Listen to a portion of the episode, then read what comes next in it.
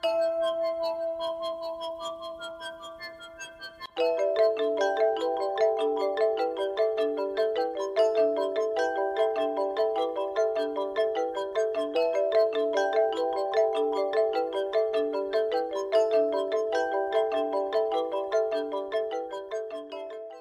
众朋友们，大家好，欢迎来到新一期的《城市有意思》，我是丁猫，我是瑞秋。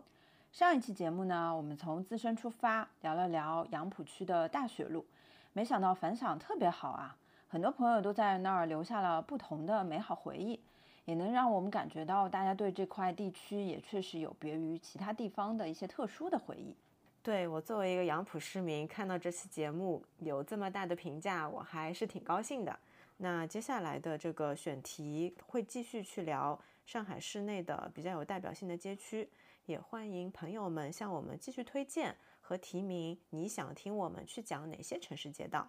那其实城市有意思的选题，我们一方面会关注城市街道、城市空间，另外一方面我们也会继续关注空间里的内容，也就是城市里面那些比较独特的生活方式。那今天这期节目呢，我们会从空间转移出来来聊内容。聊一个我们俩经常会参与的一个门类，就是沉浸式戏剧，或者叫它体验式戏剧。如果听众朋友们有听过我们第七期的播客啊，那期我们就聊的是一个沉浸式的展演，叫做《三体引力之外》。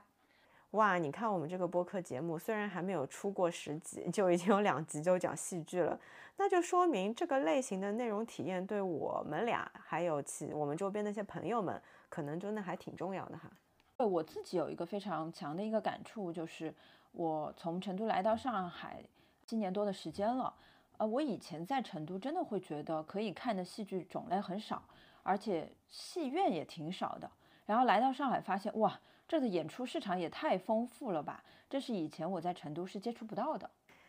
啊，被你这么一说，还真是哈。我作为一个普通的上海市民，我觉得好像我从小到大，我的生活真的是没有离开过戏剧。就拿小时候说吧，就是在小时候电在电视里面，我就已经看到很多这种国外的引进剧会来上海去演出。就像现在还在演的《剧院魅影》的中文版，其实是在零零年左右，零四年吧，就已经来过上海了。而且那个时候，我记得就是上海特别喜欢引进这种百老汇的引进剧，就除了刚刚说的《剧院魅影》，还有《妈妈咪呀》，还有呃《悲惨世界》、《猫》这样子很经典的这些剧目，都是我从小就已经知道的。哇，这一点还是挺自豪的，有点羡慕。还有一个就是现在的戏剧种类，我觉得是要远比我小时候还要更多的。嗯，包括有引进剧，然后有原创剧，还有。呃，我发现其实现在国内改编国外的剧目的能力是有变强的。例如前两年在伦敦西区有一部由 Jodie Comer 演的独角戏，叫做《初步举证》。我没有想到这么快就被引进到国内了。那部戏的女演员是辛芷蕾，据说整体的评价非常高。然后我发现现在演艺市场也和以前不一样了，出现了更多的小众的戏种。然后现在上海还在推行一个事儿，叫做演艺新空间。其实是为了鼓励更多非传统舞台的空间，也可以作为戏剧的发生地。典型的一个案例哈，就是上升新所里面的海军俱乐部那栋楼，它就承载着戏剧场地的功能。还有一点，我不知道你有没有关注到，就是现在至少在上海是有开放了很多对于素人表演培训的入口。就比方说，我一直有关注的上剧场，它其实都有不间断的在去开放这样子的工作坊。那像在这个过程当中，即兴剧这样子的这种这种表演种类就开始慢慢的植入到很多普通的观众的心中了。我觉得上海还是一个在文化呃娱乐行业比较领先的一个城市，尤其是我刚来上海的那段时间嘛，有一个剧很火，我相信很多听众朋友们也去体验过，就是《Sleep No More》。对，到现在还在演，甚至我都三刷过，嗯。那个时间点差不多就是一六年左右，SMG 引进了《Sleep No More》。那因为这个剧的演绎，所以这种沉浸式的戏剧就有了一个爆发式的增长。那它能这么火，肯定是有理由的。一方面是它整体开拓了戏剧的叙事和这种表现手法。以前国人大部分看到的都是非常经典的这种偏镜框式大舞台的戏。但是当《Sleep No More》进来之后，让大家体验到了一种大舞台之外的一个观剧体验。也就是说，演员就在你的旁边，而且每个人可以根据不同的线索跟演员去互动。那每个人看到的剧情都是不一样的，就是真正的一千个人里面有一千个哈姆雷特了。那沉浸式戏剧在中国发展的非常快，一个是剧目变得非常多，还有一种是观众参与的。像我们刚刚说《Sleep No More》，它是观众要戴面具的，算是一个旁观者。但是到现在我们再看，也有一些剧。比如说我们最开始提到的《三体引力之外》等等，还有一些其他的小众剧，它是会把观众拉到整个剧情里面。你观众也是啊，整部剧整个作品的一部分。你们可以交流，可以互动，然后可以推进剧情，然后也可以做任务。它更强调参与感，所以跟前面我们所聊到的这些戏剧，后者的这个整体观剧的体验和代入感就。就真的很难概括说你是看了一部剧，而我们会强调说我去参与了一部剧，因为观众它已经是作为戏剧的一部分参与进来，所以这也就意味着这个戏本身就会出现更多的不确定因素。那在这里其实是很考验演演演员他的即兴反应力的。同时也很考验剧组是否能够提前准备，完全充分考虑到不同观众在这个戏剧当下会做出什么样子的反应。我觉得和忠于剧本的镜框式剧相比啊，这种更注重参与体验的戏剧有一个很重要的特点，就是它其实还挺符合当下年轻观众的诉求的。年轻人相对来说会更加喜欢即时性的反馈，更注重体验。还比较喜欢有一种专属感，你可以在一个晚上通过花小几百块钱就能够收获到一份属于你的独属的记忆。我觉得这个也是对于很多年轻人会对这种戏上头要刷好几次的真正原因。嗨，你还别说小年轻了，连我自己都很上头。你刚刚说的这个专属感吧，我其实在最近几年。尤其是这几年，我会一直陆陆续续的去体验一种戏剧表演形式，叫一人一故事。它就是一个非常具有代表性的一个演出形式，而且这个门类也从小众里的小众开始慢慢过渡到正规商业演出的一个趋势了。嗯，过去几年我们看的都是一些小型剧团，那今年开始有了一部就是更为成熟的戏在上海文广剧场演出，后面我们也会聊到它。所以你之前在跟我讨论我们要聊一人一故事这个选题的时候，我想到可能更值得研究或者是更值得被讨论的是这类的形式，它其实又打又一次打破了传统戏剧式的这种剧目。那它到底应该怎么被定义呢？怎么被归类呢？为什么它会被城市人需要？它究竟解决了观众们在哪些层面的需求？因为我觉得存在即合理嘛。它在这个阶段能够出现，以及有一定的受众面，一定是有原因的。说到这儿啊，我先来跟大家科普一下，什么叫一人一故事。其实这种形式最早也是从呃美国起源的。一九七四年，一个心理治疗师 Jonathan 和他的音乐治疗师，嗯，开始构思一种新的即兴戏剧，叫做 Playback Theater。为什么叫 Playback Theater 呢？它其实就有一种。用现场演绎的方式去还原一个故事，嗯，那我们来说什么是一人一故事的这种表现形式。首先，演绎一人一故事，它可以有一个舞台，但是这个舞台并不是华丽的舞台。嗯，在现场需要有几种角色，一个是观众，对吧？大家都是参与的观众，然后有演员，还有一个角色叫领航员。因为领航员就有一种把大家串联起来，而且有一种引导大家的这么一个身份角色。因为一人一故事的现场，所有的故事都是观众来讲述的。嗯，观众会根据领航员的这个引导来讲述自己的故事。嗯，任何就大家可以想到的任何都可以。领航员他有一定的引导启发的作用。短短的几分钟讲述完这个故事之后呢，演员通过他们自己的聆听。观察，然后在现场做即兴的演出，所以是没有任何台本的。哇，我觉得这个对于演员本身是一个很大的考验耶。首先，第一个，这个剧本是现场当下就发生的，然后再来，其实当下这个这个观众他表达的内容，他的情绪，其实也会影响到演员本身会演出什么东西。然后还有演员，因为他们没有事先排练过呀，所以他们怎么知道他们彼此之间的演出是能够合起来的呢？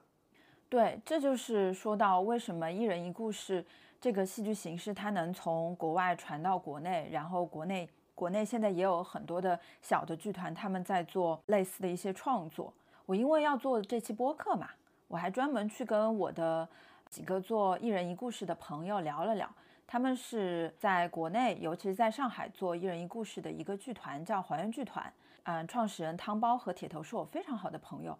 我其实就有问过他，他们在几年前，就大概六七年前吧，接触戏剧的时候，为什么会选择一人一故事？他们有说到一个点，就是说，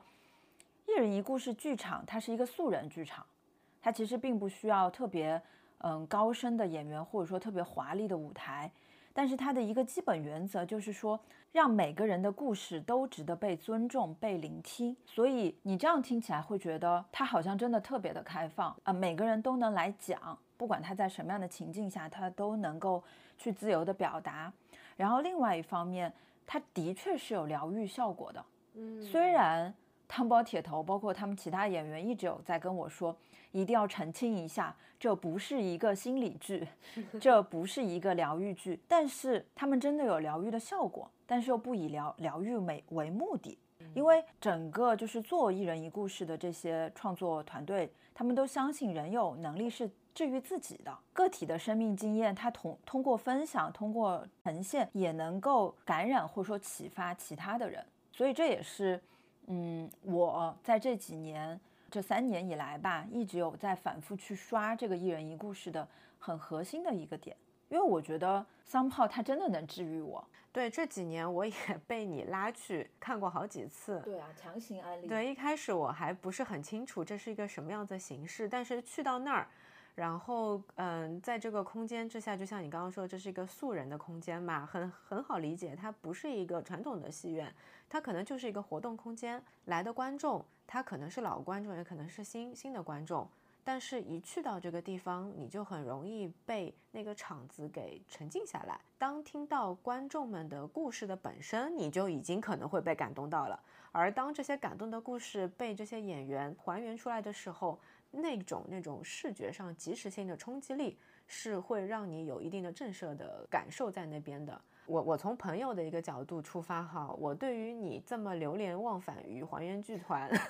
我还是很好奇的。我感觉你就是半个成员了，就差没有参与进去了。粉头粉头，我借你的口哈，了解一下他们。嗯，这些团员们，据我所知都不是全职的，然后也不是专业的演演员。他们为什么会一直坚持到现在呢？这就说起来，就是还原剧团的创始的最核心的两个人，一个汤包，一个铁头。其实两位在差不多二零一五一六年，他们自己在做一些戏剧创作的时候，然后一起去学了一人一故事这个戏剧形式。嗯，这可能就是为他们种下一颗种子。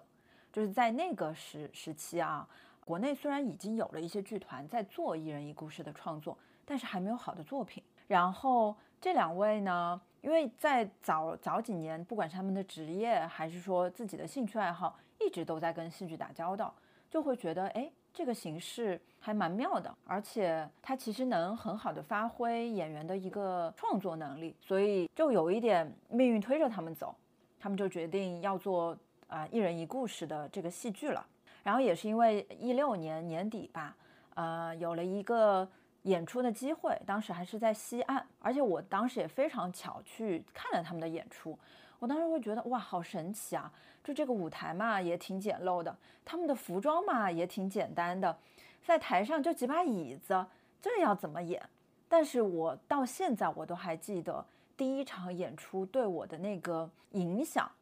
就是在那么短短的时间里面，因为听到了一些故事。然后演员在没有台本的情况下就把它演绎出来。我还记得当时有非常多的人在现场爆笑如雷。嗯，然后因为它是个很空旷的场子嘛，我们去看剧以前不是都是在室内嘛，对吧？有有幕布，有灯光，有等等。就在这么一个空旷的场合，旁边还有人在看展，的情况下，居然就演出来了。这是我对一人一故事的第一个印象。那可能也是因为当时有一些观众比较好的反馈，所以汤包和铁头就决定在二零一七年要成立一个剧团，就叫还原剧团。哦，是先有了第一次的演出，然后才决定去做这样子的事儿。对，然后还原剧团，还原剧团，那就很直接明了，就是来把观众的故事给还原出去的。那这几年，因为我也去过他们很多次的现场了，就是现场的演出，然后公开排练也有去参与，我会发现，嗯，这个剧团奇妙的点是在于，它可能一开始只有几个比较专业的演员，他们自己有在做训练，后来慢慢慢慢的素人演员变多了。这些素人演员，他可能是对戏剧本身是有一些热爱，然后可能本身他有一些自己的技能，比如说，其实还原剧团的 Rachel 是跳现代舞的，所以当他加入之后，他们整个剧团都开始有了舞蹈的加持。哦，这样子，都更注重肢体表达了。啊，然后再加上，其实一人一故事还是非常需要音乐的加持的。他们一直有乐师嘛，然后因为乐师他可能也有不同的自己的风格，后来就是演唱也变成了他们这个剧团必须会的一个技能。所以你会发现这一两年我们看到的一人一故事，它多了很多唱歌的部分。嗯，形式会更加多元。对，然后再加上呢，也挺神奇的，他们这个剧团现在有的大概八九位成员里面吧，有好几位都是老师，小学或幼儿园的老师。那就是一直在对一些，呃小朋友，所以他们在讲述故事的时候，会把一些情境让他，嗯变得更孩童化，对，你会觉得有了一些很童真的表达，哦，嗯，所以这就是演员他们一方面自己在训练，接受更专业的培训，一方面也把自身的生活经历和自身更关注的那些方面很好的结合起来。所以，我，呃，我待会儿会聊。我我最近一次看到他们的演出，其实就是这月初吧。我去看，我说怎么人人现在舞蹈功力都这么强？怎么大家都开始唱歌了？然后还有等等很多一些，包括有现场的诗朗诵，嗯，这些其实都是在这几年他们自己打磨出来的。然后汤包也跟我说，他们因为自己做戏剧嘛，其实是自己给自己提需求。不只是想让观众看到什么，而是他们自己想要演什么。嗯，所以你会发现这几年我作为观众我去看他们剧，你会觉得东西越来越丰富了，而且沉淀了很多，也更成熟了。对，这个是演员的部分。那还有一个部分呢，就是刚刚我们有讲嘛，一人一故事这个戏剧形式，它其实对舞台没有那么高的要求，但它其实也对空间有要求。嗯，首先这个空间。它不是一个大场子，不是容纳几百人的、几千人的大场，它需要更具气一点，它需要更有一个空间的气韵在。嗯，另外就是，如果这个空间它本身有一些其他的商业属性，比如说书店，比如说它是一个咖啡馆，比如说它是在商场里的某一个空间的时候，还原剧团其实是希望能够跟空间本身的功能去产生一些。去发生一些互动的，比如说，我就还记得，呃，我印象很深的一次是还原剧团去到宝龙美术馆演，那其实就是他们在一个美术馆的展厅里面，需要结合这些作品去做演出。那我们也有看到他去书店，可能书本就变成了他们很好的一个介质，而且那一次的主题也就是跟读书、看书有关的。嗯，再到后来，嗯，我发现。我发现还原剧团他们自己找空间，也挺有调性的。嗯，他们不会只找同一类型的空间，嗯，一直都在寻找城市里面那些有趣的空间。嗯，而且这跟我们咱们自己做工作室也有一点共通之处嘛，就是有时候我们从阿 Q 这个平台上面去报道或者说介绍一些空间的时候，团里的就是这个还原剧团的几个好伙伴就会来问我说，哎。这个空间怎么样？如果我们去演，你觉得怎么样？还会拉我来问一问。这个时候我会觉得这个剧团很特别，嗯，而且它跟我是有关系的。这些演员也好，他们演出的场地也好，它是非常普适性的。那大众也能够非常轻松地进入到他们的这个剧场里。对，这个是空间的部分。再要讲的第三个呢，就是观众。这几年啊，说实话，虽然我一方面说自己是他们的粉头，但我相信，就是在他们已有的这些观众里面，会不断的去刷他们剧的人肯定很多，嗯，肯定比我多。就在这几年，他们自己做剧团，然后自己去演出的过程中，开始有了社群的意识。我那天还跟汤包说，我说你还挺行的嘛，就是还还会做社群，而且现在还不止一个群了，还有了这个群的裂变，还会有另外一个新的群。因为首先他们要做演出，那很容易就把这些观众给积累下来了，然后再加上他们也有每周的公开排练，在每周四晚上有这样子的一个排练，所以来的人他一定是对，要么对一人一故事感兴趣。要么对还原剧团要感兴趣，要么就是对这几个演员感兴趣，就自然而然的这些人就变成了长期的朋友，而且朋友还会带朋友，就变成了口碑效应。那你说这些观众从哪儿来？其实就是从自己的这个社群中来的。嗯，所以走到现在，他们经历了大概六年时间的打磨吧，现在真的有点一票难求了，因为每一次演出，他的这个。观众数量也就有限，他们也不会就是比如说一个周末反复演，大概就是几周会演一场，所以就会发现，嗯，已经有了很好的市场，然后也越来越多的人会去欣赏他们，然后也因此有的商业合作也慢慢变多了。嗯，你刚刚提到了三个很重要的因素嘛，一个是演员，一个是空间，一个是观众。我在那几次被你拉去做观众的时候，我对这一点印象还挺深刻的。就是，呃，我，我，我意识到了一个很重要的点，就是这个被称为礼物的每一场戏，它是没有办法从这个空间里面带走的。是的，啊，它就像是一个独属于在这个场当下的一个记忆，因为你哪怕是下一次参加他们的剧，也不会同样的故事再来演一次了。我相信这些演员也不愿意再演相同的故事。那对于观众来说，其实我刚刚在听你分享的时候，我就我就更加坐实了这一点感受，就是当我们呃城市里面的人，因为现在很多东西更容易被记录下来，有视频、有照片、有音频，但是当它变得习以为常的时候，可能我们就不珍惜了。所以，当这些没有办法被记录下来的内容能够出现在你眼前的时候，你你就会想要极力的去记住它。啊，我记得我有一次，嗯，是那一次讲城市的那次主题嘛。啊，对对对，这个这一场你一定要跟大家分享一下，因为这场是在 Bottle Dream 的那个 Base Camp 去演出的。然后那一场的主题是讲述自己的城市故事。是，嗯，我当时是被这个主题给吸引过去的。那我这个 I 人，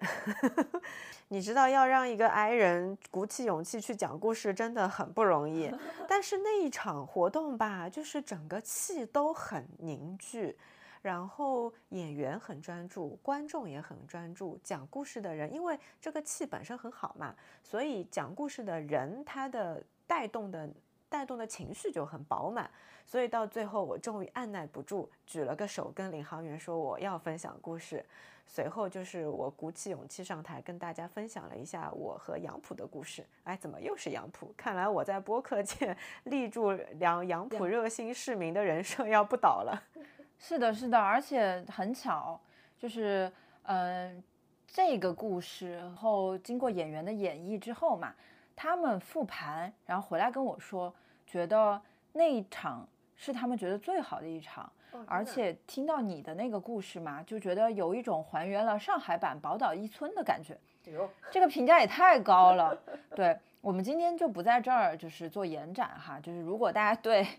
瑞秋的这个杨浦故事感兴趣的，可以在评论区留言，或者说再说吧。对，或者说我们以后有机会再把它呈现出来。对我现在回忆起来啊，那场那场演出，呃，我印象还是挺深刻的。一方面是来的所有观众，他其实都构建了一种关于城市的共同记忆，然后再加上每一个观众分享的故事的质感都很真诚，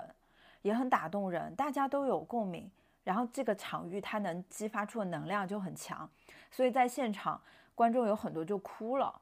然后也会觉得很感动、很感触，也会觉得这种表现形式真的太妙了。我相信这都是一体的，所以它能够被很好的呈现出来。嗯，你在讲的时候，我脑子里面又回想了那天晚上的记忆。就是当我讲完我们家一家三代在上海弄堂里面的横跨了五十年的这个短短的故事吧，结果不到三十秒就被演员们立马的还原出来的那个场景，我当时在台下我就哭了。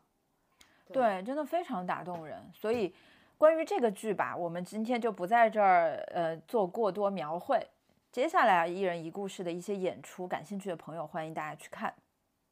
所以，我可以在这这里这样子理解一人一故事。我觉得它相较于那些传统的戏剧来说，它对于观众的最大的呃吸引的点，就是它的强连接、强观赏以及非常强的专属性。而且还有一个很重要的点，就是演员的功夫真的都在台下啊，就是他们完全是没有脚本、没有台本、没有办法 rehearsal，但是这个。全靠他们日常的不断的对排练和演员之间的默契，以及他们彼此之间的信任感和观众的信任感，让这个戏剧的内容和它的这个即兴的能力能够在时间的沉淀下慢慢生长。而且这些演员他通过游牧式的这种演绎方式，在城市里面的不同的空间里面和这些地点发生关系，对这个剧团本身来说。也是一种和城市产生强记忆的很重要的情感的纽带。说到这里，我知道你最近又参加了一个新的戏，然后也是这种 playback 形式。不过我听你分享的时候，感觉它的专属感很强，是那种一 v 一式的。对，呃，其实这种形式的剧它也不叫 playback。呃，首先我最近去看的这个剧的中文名字叫。呃，一个人的微笑和一个人的游戏，它其实是两部剧分开卖的，啊，各半个小时，你也可以合在一起去体验，那总共就是一个小时。呃，我是后面才注意到，一个人的微笑的这个英文名是 A Smile Off Your Face，就是 O F F，是要让你把微笑从脸上拿掉的。嗯，说一下这两部剧吧。因为呃，制作方一直有跟我们说，千万不能剧透，哪怕他们现在已经收官了，因为接下来还会到其他城市去演，也会再回来上海嘛，所以我我我待会儿我不会做剧透，大家可以从我这个描述过程中去想象一下。嗯，在一个人的微笑这部剧里面呢，首先你需要蒙着双眼，然后拴着手，全程坐在轮椅上，有人推着你在这个空间里啊去做各种的仪式。说到这儿，可能大家就会觉得，哦，当你的视觉被关上的时候，你的触觉是其他的四感是会被放大的。我我就记得我当时，嗯，这一套动作完成之后，我坐在轮椅上，我是非常拘谨的，因为我下意识的我会开始对这个空间有了很多不确定性。然后整体的体验，我大概描述一下哈，就是会让你闻一些东西，会让你听一些东西。会让你去触摸一些东西，会有人在你的耳边说一些东西，然后最后，其实你会摘下这个眼罩，眼前有一有一个画面，然后最后这个画面是有一个人会跟你有一一番对话，然后或许在这个 moment 你有一些情感链接，然后在你情绪最浓的时候，演员会推着轮椅让你离开这个空间。所以整体体验下来，它真的是 one on one，就是一种特别难以归类的戏剧形式。嗯，这个剧它在，因为它是一个国外的非常知名的一个剧团，叫 OG 剧团，来自比利时的一个剧团，他们创作的。哦，这也是一个引进剧。对，它也是一个引进的。那在国外，他们对于这个剧的归类就叫做 one on one。哦。然后每个人对他评价就是 an extraordinary journey。哦，我记得我们在第七期播客的时候，柴导就说他觉得这种 one on one 的这种沉浸式戏剧是最为奢侈的。是的，非常非常奢侈。对，那我要说另外一个叫做一个人的游戏，我当时体验也是先去了一个人的微笑，半个小时之后，然后结束了，然后去等待进入一个人的游戏的这个空间。它前后是可以兑换的吗？还是说一定要先微笑还是游戏？呃，你可以选择先微微笑或游戏，这个看你自己。然后有一些人他就只选了一场，他不要两场都体验也 OK 的。然后我是先微笑，因为在一个比较拘谨的状态下去进行的嘛。然后我再来到游戏的这个剧，这个剧呢，首先它是有非常多的房间组成，然后房间只是有一些帘子隔着，所以你其实有点听得到。隔壁在说话，嗯，隔壁有人有人在对话，然后嗯，可能还会有同时有一些其他的演员和观众，然后整个剧它是一环扣一环的，你在每一个空间里面，你的一切的动作、你的语言、你的身体的行为都会被记录下来，然后最最后会串成一个演出，然后在这个过程中呢，演员其实是通过提问来跟你互动和产生连接的，他会提很多问题，有些问题是跟你有关，有些问题是跟。看起来跟你没有关系，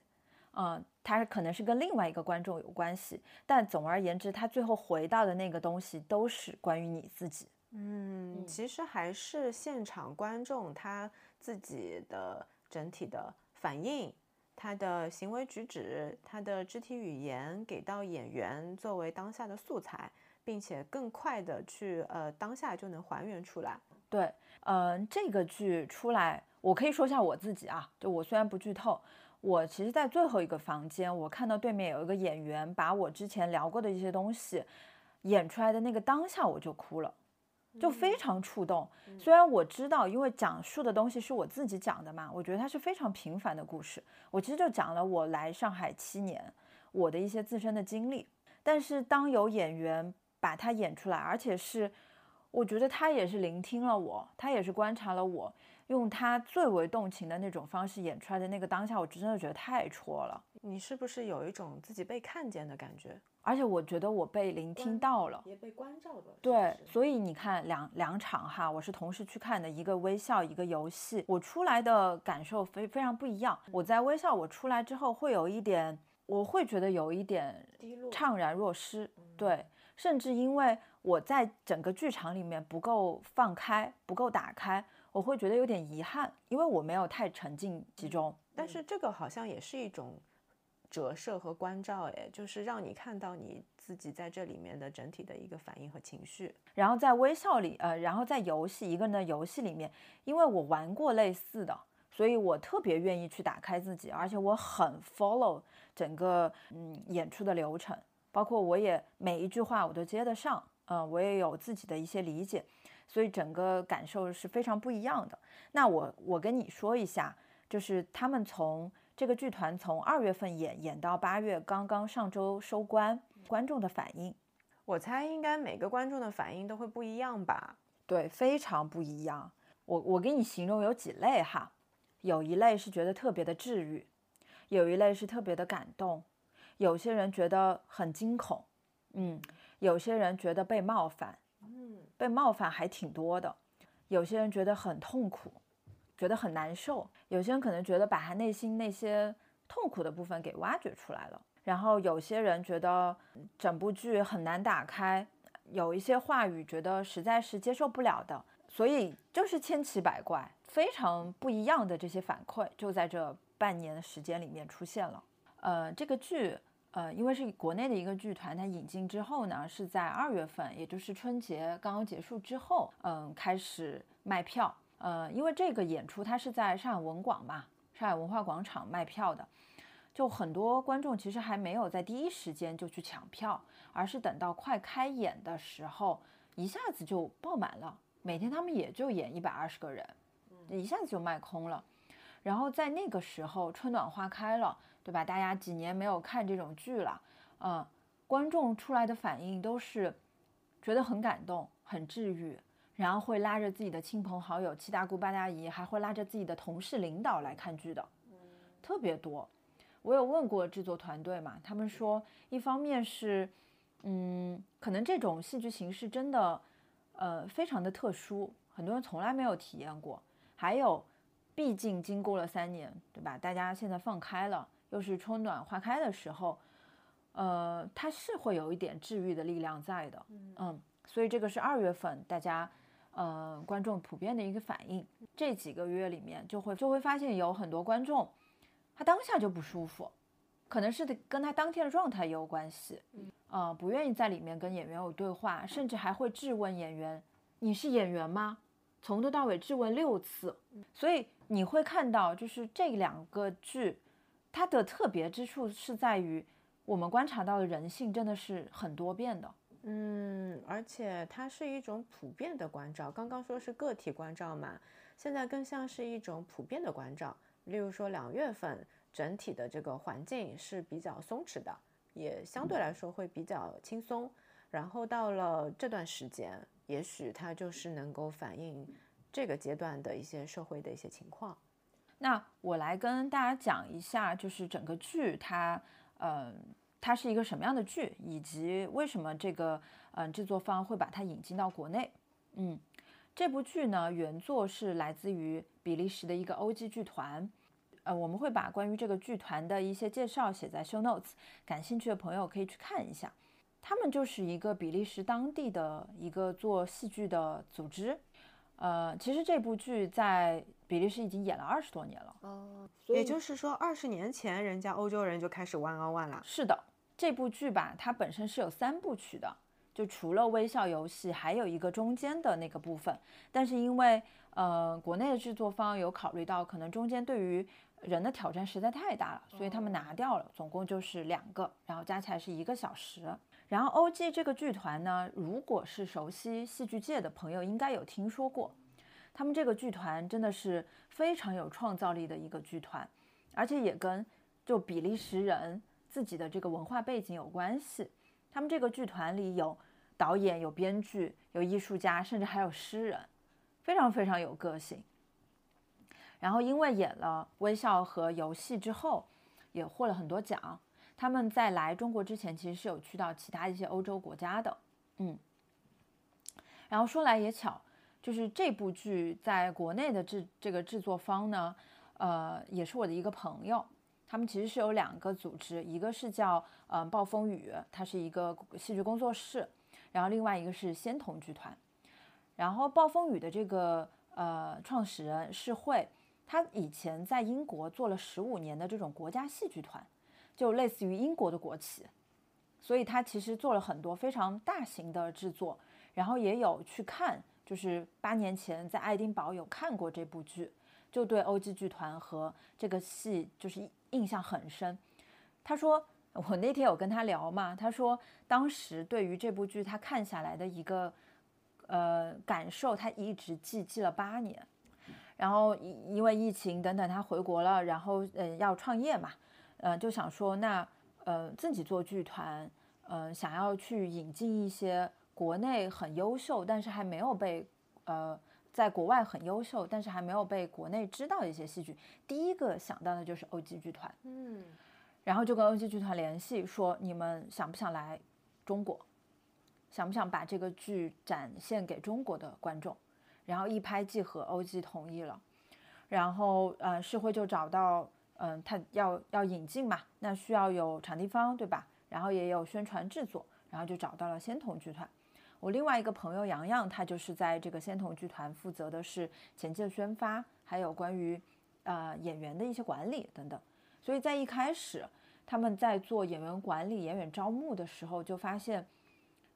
这个剧挺难招演员的。嗯，他 somehow 跟一人一一人一故事有点类似。嗯，其实我刚刚在听你讲，刚刚在听你讲这个剧的。整体的一个情况的时候，就感觉好像不是一个剧，是一个体验，或者是参加了一场游戏。对，就是因为它不是这种上舞台的大戏，嗯，所以他对于演员的要求是，首先演员要放下自己。对，而且演员也不是什么 NPC。是的，他们一直有强调说，演员不是 NPC，演员就是他他自己，他也是在这个作品里面的。嗯。那他们对演员要求是，首先要放下自己的包袱，不管你有什么背景，嗯，然后第二是演员要学会观察和聆听，因为其实很多的剧，尤其是舞台剧、音乐剧，演员是需要演的是那个角色的，他可能他的眼睛里面没有观众，他眼睛里全是角色。然后第三个点就是演员要比较聪明才行，因为在现场真的可能会有一些突发状况。嗯，虽然他们有这个嗯脚本在，会会有一个 flow 在，但是现场你需要跟观众有一些互动，而且你需要启发观众，所以就招募演员，他们也确实看到了，有些演员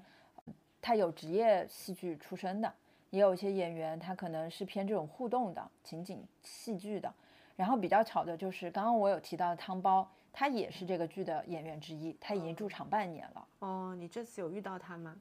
很巧，我在微笑就是遇到他了。哦。而且我之前不知道，不知道我最后会跟他在那个 moment 见到。哎呀，那你们岂不是要你看到他的时候还要继续演，你也要演？是的，就是在那个当下，我作为观众的素养。我没有叫出来说啊，汤包啊，在这儿见到你了，而是我也非常克制的 进行着我演员的，进行着我观众的职责，就是 好有趣哦。我我来 follow 他，他当时要哭了，我就跟他情感链接上了，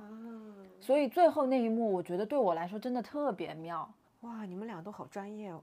就很巧嘛，就是呃一个人的微笑，一个人的游戏里面有我一个熟悉的朋友在里面。因为这个剧它确实是比利时版本，以前都是演给欧洲人看的。嗯，如果我们的听众朋友有看过这个剧，你肯定知道我在说什么。就其实，在微笑的这个部分啊，有一些提问，它是充满挑逗的，既充满挑逗又充满挑战的。其实给到观众是我要怎么回答，嗯，以及这些问题以前可能没有在我生活中出现过。嗯，我要以什么样的一个方式去回应？那在欧洲很开放嘛，而且欧洲还有一个更开放的版本是，观众不仅坐在轮椅上，可能还要在一个床上躺下来。嗯嗯。但是在国内的这个语境里面，可能有些问题真的很难回答，所以观众的表现就是我不知道，我不回答。嗯嗯。我嗯，我就保持一个中立的答案而已。嗯嗯。所以，当世慧和洋洋他们在讨论这部剧的时候，一方面是去做了一点点汉化的处理，但是一另外一方面，他们也觉得需要保留这个创作本身的这种原著性，因为他要面向的观众，他只是语言的不同、肤色人种的不同，但是人类都是一样的。可能照见的每个人的内心世界也是不一样的，人性不一样，人性都是相通的。是的，所以他们当时在引进这个剧的时候，是不是自己脑子里面也做了一些斗争，然后最后决定把它引进进来？一方面也是想看看国内上海的这种观众是不是在这方面接受度还挺挺 OK 的。那如果接受度 OK，这一次还不错，是不是也给了他们一定的信心，继续往下去演？或者是也可以去到其他的城市、其他的地方去演。的确，的确。所以这个剧它看起来它非常奢侈哈，一天只能最多最多演一百二十场，一个下午加一个晚上。但是他们驻演了有半年的时间，所以差不多也演了有六千多场了。对，说到你刚刚刚刚讲的嘛，就是他们其实也是想要测试一下国内的观众，尤其是先在上海试水。看看上海的这些经常去刷剧、经常看剧的观众们的整体反馈，果然不出所料，这些样本都是非常真实鲜活的。它这个和欧剧剧团他们在欧洲看到的也很类似，那就说明，嗯，做这样的戏剧它是值得的。那也在这个过程中嘛，是会和洋洋他们已经在看别的一些空间了，然后也有一些呃品牌方、商业的。公司也在向他们发出橄榄枝，就会认为，嗯，这样的戏剧形式，它它既当代，然后又非常的奢侈，它非常的强调这种互动体验式，所以它其实可以在很多场景里面出现。对，就是这些偏专属体验的剧目，相对来说会比较小众，但但是你还是能看到它是有一定的成长空间的，并且。你会发现，因为它的空间很灵活，演出的环境也很灵活，所以我都能够预感到接下来今天聊的这几个剧的案例，很有可能在更多的这种物理条件下会进行更多的发生。在这边，我稍微剧透一下，就是这个剧团接下来就会去到阿那亚，在阿那亚去参加一个为期一周的戏剧节。如果我们的听众朋友们到时候你有幸去到阿那亚，可以去体验一下他们这个剧，然后回来跟我们说说反馈。就尽管这些剧目它非常小众，但是我们因为身边也出现了越来越多的这种戏剧从业者嘛，为了这期播客去跟不同的戏剧工作者、制片方，包括演员去聊天，他们几乎就是他们几乎一致的回答是说，内容是戏剧行业非常重要的一个源泉，不仅是引进剧，还有原创剧，那都是他们想要坚持去创作内容非常明确的一个方向。而且，尤其是三年过后，大家对于这种戏剧类型或者说戏剧叙事的这种各方面的尝试是越来越有、越来越有激情和热情了。所以你能看到有一些演员他会去挑战一些非常先锋或者说实验性的剧，然后有一些比如说像今天提到的汤包、铁头，他们也会去演不同类型的剧目。汤包也曾经跟我说过，他希望某一天他也能够站上舞台。去演真正的镜框式的剧，我觉得人群的聚集才能够意味着这个产业、这个行业能够获得更加具有生命力的发展。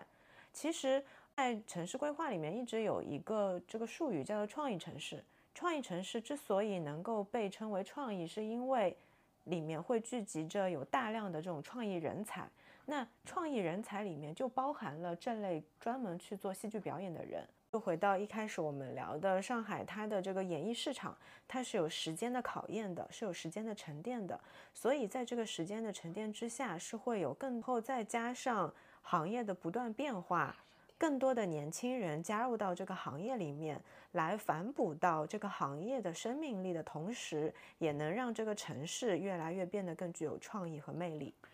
当然，我们今天虽然聊的是一种比较新的戏剧形式。也推荐对这些戏剧感兴趣的朋友们可以去体验看看，但我还是认为看戏本来就是一件很私人的事情，同一部剧、同一个场次，可能每个人的感受和打开方式都是不一样的，所以很有可能我们今天推荐的这些剧啊，你去看了之后也觉得就那样一般般，这个是很有可能的啊，提前给大家打个预防针。嗯，但是我个人还是很鼓励在上海的朋友们哈。可以多多利用这座城市的文化资源，去尝试多看看不同种类的戏，试着和他们产生不同的情感连接，找到专属你自己的看戏偏好。因为戏剧本身真的太美好了啊！总而言之，今天这期节目呢，只是小小的为大家分享了一个我们近期比较喜欢的一个戏剧形式。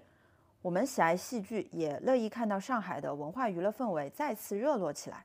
那这期节目就到这里，欢迎在评论区留言与我们分享你喜欢的戏剧。如果你有看过这期节目里提到的戏剧，也欢迎与我们分享感悟。我们下期再见，拜拜，拜拜。